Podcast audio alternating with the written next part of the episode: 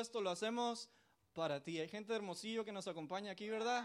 Uh, qué chilo, hasta Hermosillo nos visitan.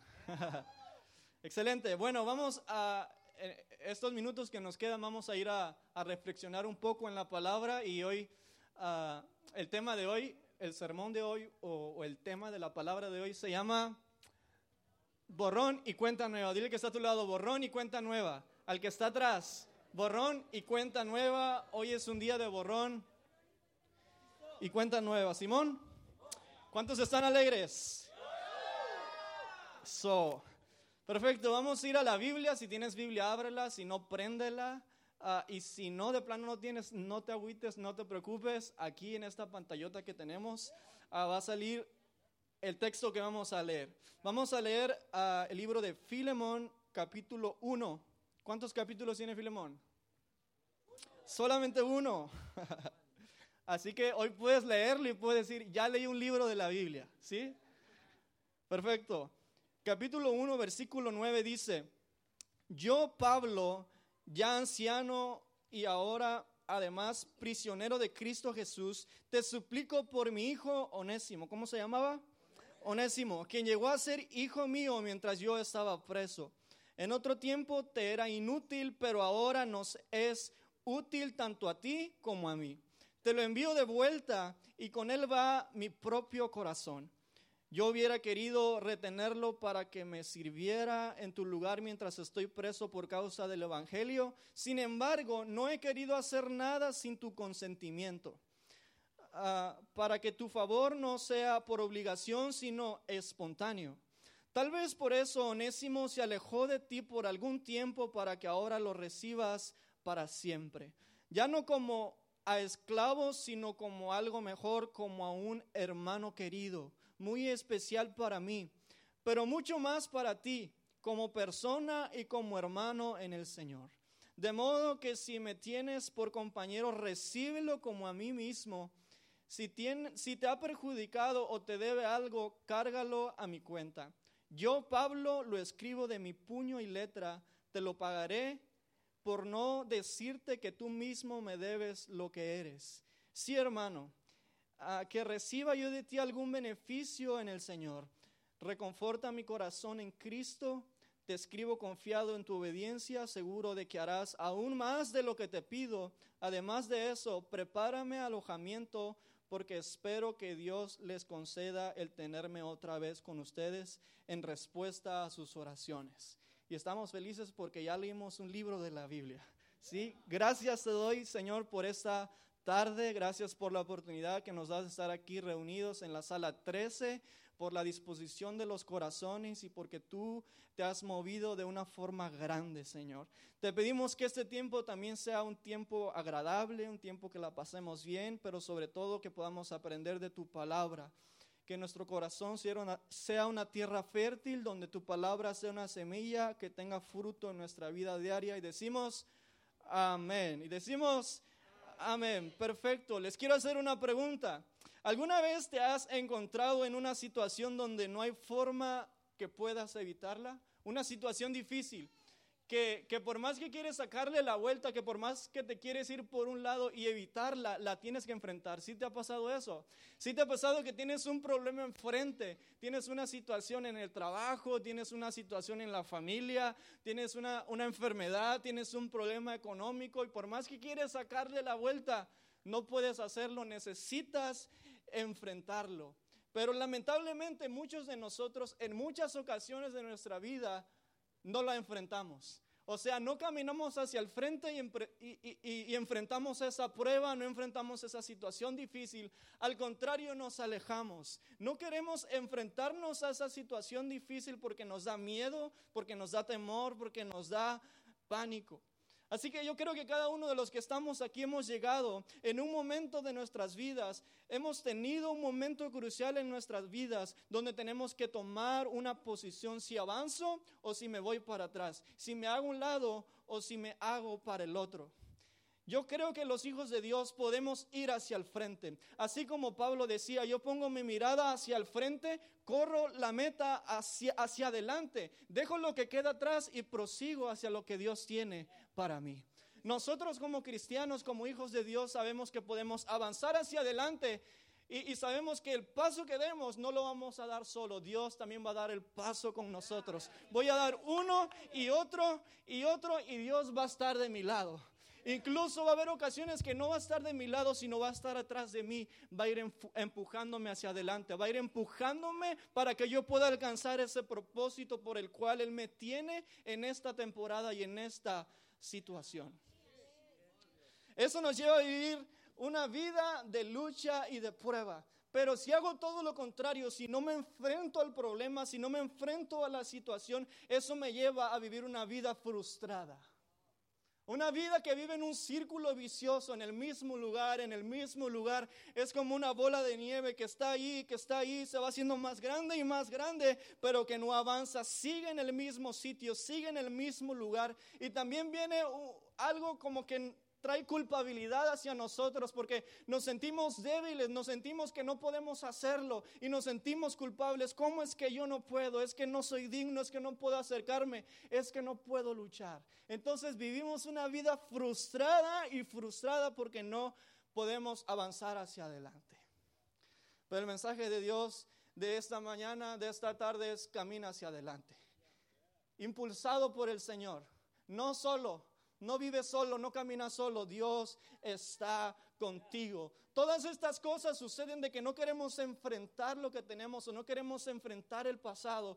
Es porque tenemos miedo de enfrentarlo. Tenemos miedo de enfrentar el pasado, pero no puedes cambiar lo que no enfrentas. Tú no puedes cambiar lo que no enfrentas. Si quieres cambiar algo en tu vida, necesitas enfrentarlo.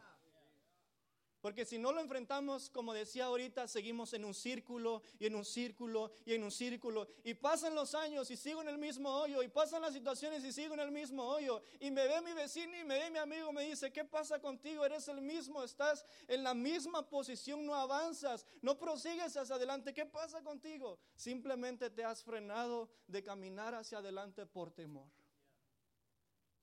Pero necesitas enfrentarlo necesitas enfrentar. Para entrar en las posibilidades del mañana, nosotros debemos dejar de lado las realidades del ayer. Lo de ayer, lo de ayer ya pasó. Todas sus misericordias son nuevas cada mañana. Cuando vengo a Dios, las cosas viejas pasaron. He aquí todas son hechas nuevas. Tengo un propósito, tengo una misión, tengo un deseo. Y Dios es mi impulso, quien me lleva más allá, que me lleva al frente, quien me ayuda a pelear cualquier batalla. Pero es muy difícil querer caminar en tu destino cuando todavía te aferras a tu pasado. Es muy difícil querer caminar en el destino que Dios tiene para ti porque estás aferrado del pasado. Es muy difícil caminar hacia arriba, hacia allá, cuando tú estás aferrado al pasado, aferrado a lo que pasó ayer. No lo enfrentaste, por lo tanto no puedes seguir hacia arriba, no puedes caminar hacia el frente porque hay algo que te tiene aferrado y eso es tu pasado. El pueblo de Israel caminaba después de ser liberado de Egipto y Faraón y todo su ejército, todos sus carros iban, iban tras de él y, entonces iban caminando quizá gozosos, contentos, celebrando, pero cuando llegaron a un obstáculo que era el mar, muchos se desanimaron. A muchos se les acabó la fiesta, a muchos se les acabó la confianza, a muchos se les acabó la fe. Y en vez de clamar al Señor empezaron a reclamar. Y no solo a Dios, sino le decían a Moisés, nos hubiéramos quedado allá Allá estábamos esclavos, éramos presos, pero mira, ahora qué vamos a hacer aquí. ¿Para qué luchamos tanto? ¿Para qué corrimos tanto si ahora nos enfrentamos a esta prueba? No podemos ir más allá. Muchas veces nos encontramos como el pueblo de Israel. Nos, nos, sentimos intimidados. Hay un peso en nosotros que nos asedia y que no nos permite caminar hacia el frente. Y vemos el problema y vemos el pasado y vemos la situación tan grande. Incluso la ponemos más grande que Dios. Pero sabes que para Dios no hay nada imposible. Sabes que Dios es más grande que cualquier mar, que cualquier tormenta, que cualquier problema, que cualquier situación. Nosotros creemos en un Dios que es todopoderoso, un Dios que puede luchar cualquier batalla y un Dios que siempre nos dará la victoria. No por nosotros, porque Él todo lo puede. Porque Él es fuerte para pelear cualquier batalla. El pueblo avanzó Dice la Biblia que hizo Dios abrió el mar en dos y caminó en seco. Y detrás de ellos venían todos sus enemigos. Y ellos corrían, iban hacia la otra punta, iban hacia la tierra que Dios les había prometido. Y dice la Biblia que los enemigos no pudieron alcanzarlos, sino en el camino se cerró el mar. Y entonces sus enemigos se ahogaron. Todos los enemigos, aquellos que los perseguían, fueron ahogados en esa ocasión.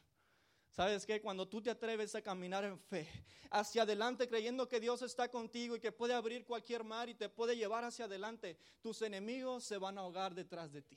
Los enemigos que te vienen persiguiendo y te vienen asediando, que no te dejan avanzar hacia adelante. Si tú te atreves a caminar en fe en el Señor creyendo que Él está contigo, Dios va a cerrar el mar en dos y todos sus enemigos se van a hundir.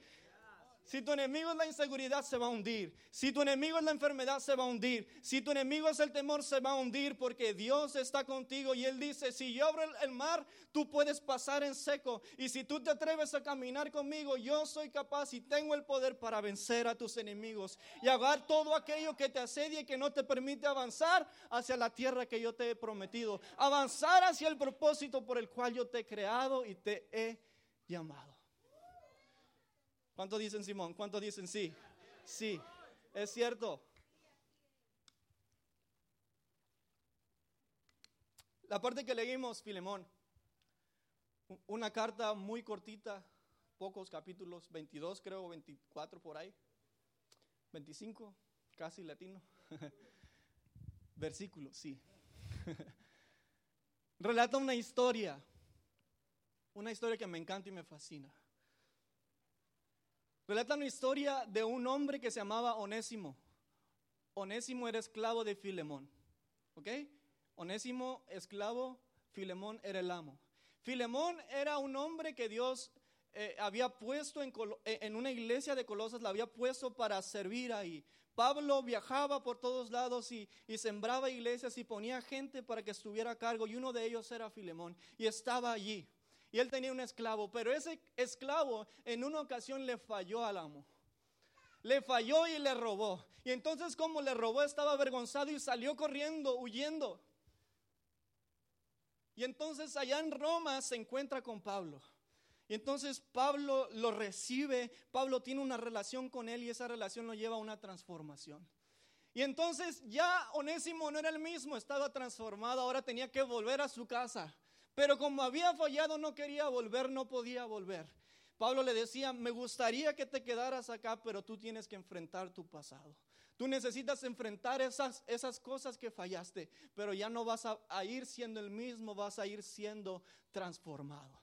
Y entonces Pablo escribe esta carta y la dice muy, muy bonita para convencer a Filemón y, y, le empieza a relatar cosas y le empieza a decir cosas. Una de ellas le dice, hey, te encargo mucho a Filemón que en otro tiempo te fue inútil, pero ahora a ti y a mí nos es útil. Antes su nombre era inútil, antes su nombre era esclavo, ahora su nombre es útil.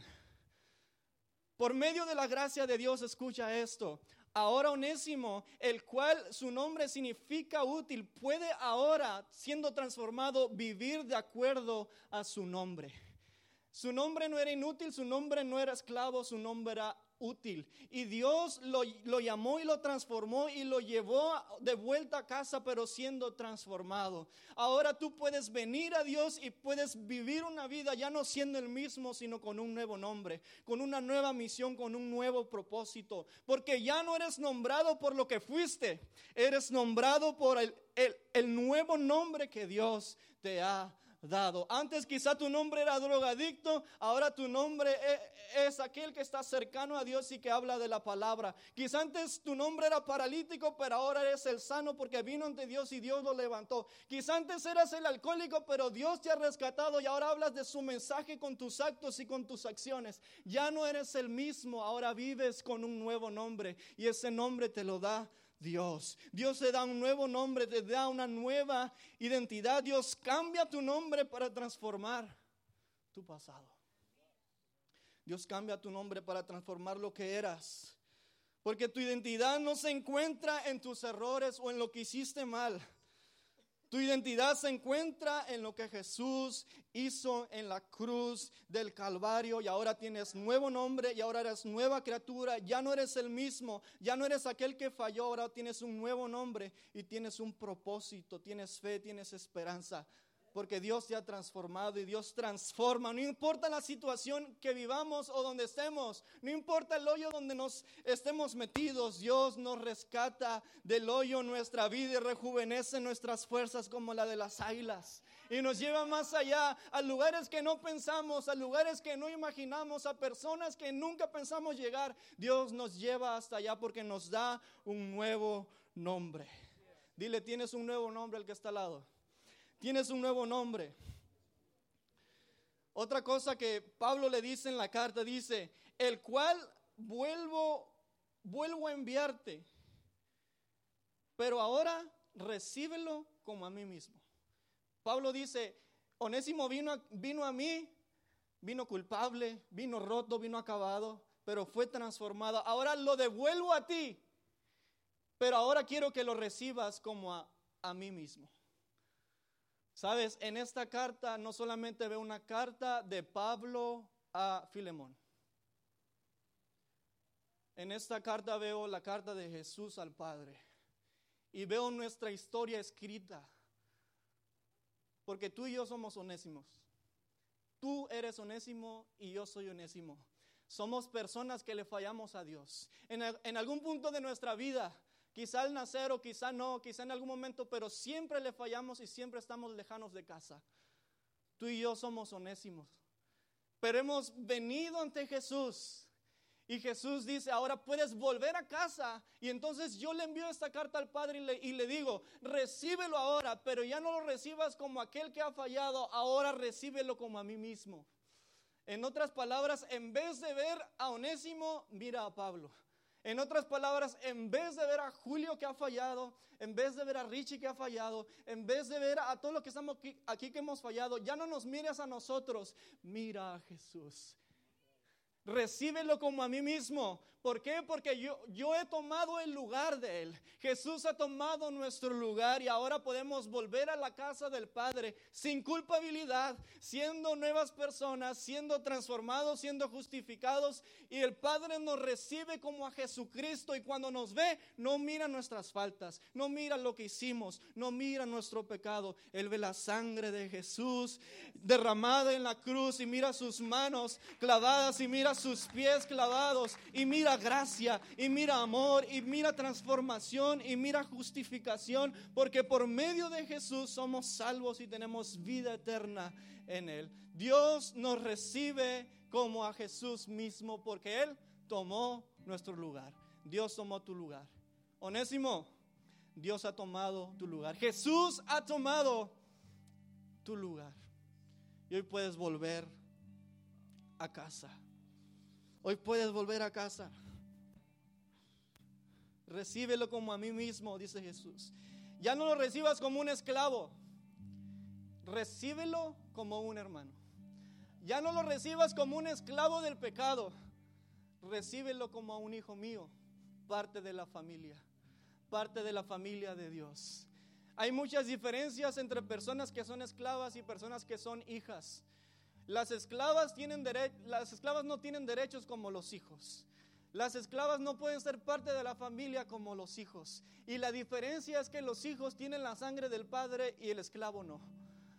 La diferencia entre nosotros que somos cercanos a Dios es que tenemos la sangre del Padre que tenemos la sangre de Jesús en nosotros. Y cuando Jesús me mira, me mira, mira la sangre de Jesús en mí y te dices, eres acepto, ya no como esclavo, ahora como hijo y parte de la familia de Dios y coheredero de sus promesas. Dios nos recibe a casa, Dios dice, estoy con brazos abiertos, yo te recibo, no por lo que tú hiciste, sino por lo que hizo Jesús en la cruz del Calvario.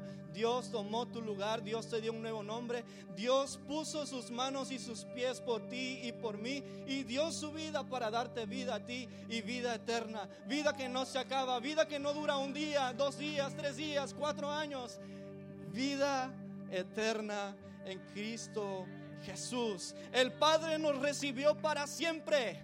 El Padre nos recibe en casa y no nos recibe, bueno, pues te voy a dar un chance. voy a ver si, si pasas la prueba, voy a ver si ahora sí te portas bien y no me fallas como antes. No. Dios te recibe en la casa y te dice, te recibo para siempre. Porque de tal manera amó Dios al mundo que entregó a su Hijo unigénito para que todo aquel que en él crea no se pierda, más tenga vida que no dice vida por un día, no dice vida por dos días o por una semana, no dice si es lunes o martes, no dice si es enero o si es diciembre, dice una vida eterna. Es decir, todos los días soy bienvenido a la casa del Padre. A pesar de mis faltas, Dios me perdona y me recibe, porque Dios es un Dios de amor y de misericordia que cambia mi condición de esclavo a hijo, que cambia mi condición de estar separado a estar cercano. Somos bienvenidos a casa y Dios nos acepta y Dios nos recibe. Tal vez en, ninguna parte del Nuevo Testamento se muestra tan, tanta belleza, una belleza tan retratada de la diferencia entre la ley y la gracia. Filemón, quien tenía el derecho de castigar al esclavo fugitivo, quien era considerado como su prioridad, por el pacto de gracia a través del abogado que fue Pablo, permitió que el amo, es decir, Filemón, y el, que, les, que por medio de eso el esclavo tuviera perdón y compañerismo otra vez con su amo. Fue a través del pacto de gracia a través del abogado que se llama Jesús. Y el Padre permitió que, ante, que antes éramos esclavos y hoy fuéramos perdonados y pudiéramos volver a casa. Todo aquello que nos separaba nos fue resuelto a través del pago que Jesús hizo por nosotros en la cruz. A la verdad como éramos incapaces de salvarnos. Onésimo era incapaz de llegar. Eh, eh, sin pagar deuda porque el esclavo tenía que volver y tenía que pagar la deuda. Nosotros también somos incapaces de salvarnos y de pagar nuestra deuda. Pero Cristo murió por los malvados. Difícilmente habrá quien muera por un justo, aunque tal vez haya quien se atreva a morir por una persona buena. Pero Dios, Él muestra su amor por nosotros en que siendo aún pecadores, Él murió por nosotros, en que siendo aún culpables, en que siendo aún personas que han fallado y que se han separado, Él nos perdona y nos recibe a través del pacto, a través de la gracia que encontramos en Cristo Jesús. Hoy no predicamos condenación, hoy predicamos gracia. Hoy no predicamos, hey, estás hundido, hoy predicamos, te puedes levantar. Hoy no predicamos, estás acabado hoy predicamos tienes esperanza por medio de Jesucristo, por medio del Hijo unigénito, aquel que vino, que se entregó, aquel que es Rey de Reyes y Señor de Señores. Hoy podemos volver a casa tomando nuestro lugar. Él ha tomado nuestro lugar. Él ha tomado nuestro lugar. Tú eres onésimo. Tú has fallado tú estás lejos de Dios.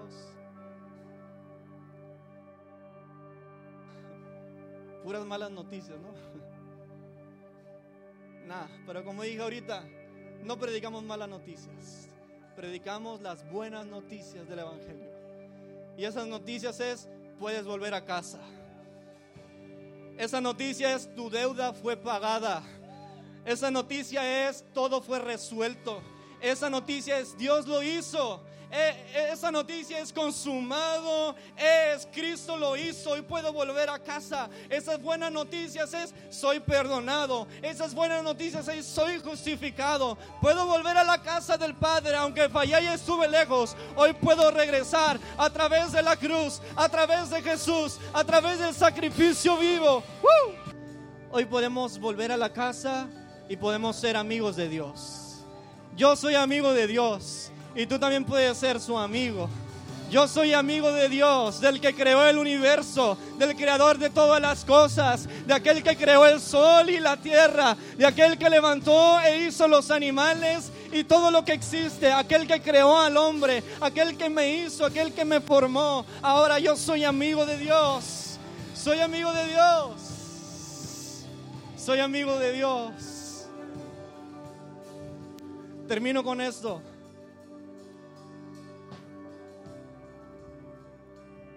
La parte más chida de este capítulo es esta. ¿Cómo regreso a casa? ¿Cómo regreso a casa si fallé? ¿Cómo regreso a casa si hice lo incorrecto? Si no soy digno de la misericordia, no soy digno de ser recibido. ¿Cómo regreso a casa? ¿Cómo regreso a casa? El versículo más chido de eso es este. Capítulo 18 y 19. Pedro, perdón, Pablo le dice a Filemón, y si en algo te dañó o te debe, ponlo a mi cuenta. Yo, Pablo, escribo de mi mano, yo lo pagaré. Jesús dice, si algo te debe, ponlo a mi cuenta. Ya lo he pagado. Si algo te debe, yo ya lo pagué. Yo lo escribí con mi mano, yo lo escribí con mi sangre. Esa deuda ha sido pagada, esa deuda ha sido remendada. Hoy soy hijo de Dios, puedo llegar ante Él.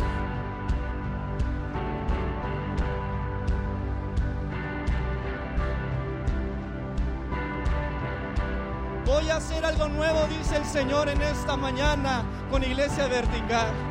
Ya está sucediendo, ya está sucediendo. ¿Acaso no se dan cuenta? Yo estoy abriendo un camino en el desierto y ríos en lugares desolados. Yo estoy trayendo vida donde hay muerte. Yo estoy trayendo luz donde hay oscuridad. Yo estoy trayendo esperanza donde hay terremotos. Yo estoy alumbrando y diciendo, yo estoy con la iglesia. Yo estoy contigo. Cristo está contigo. Y esa oportunidad de recibirlo en esta mañana, tú también la tienes.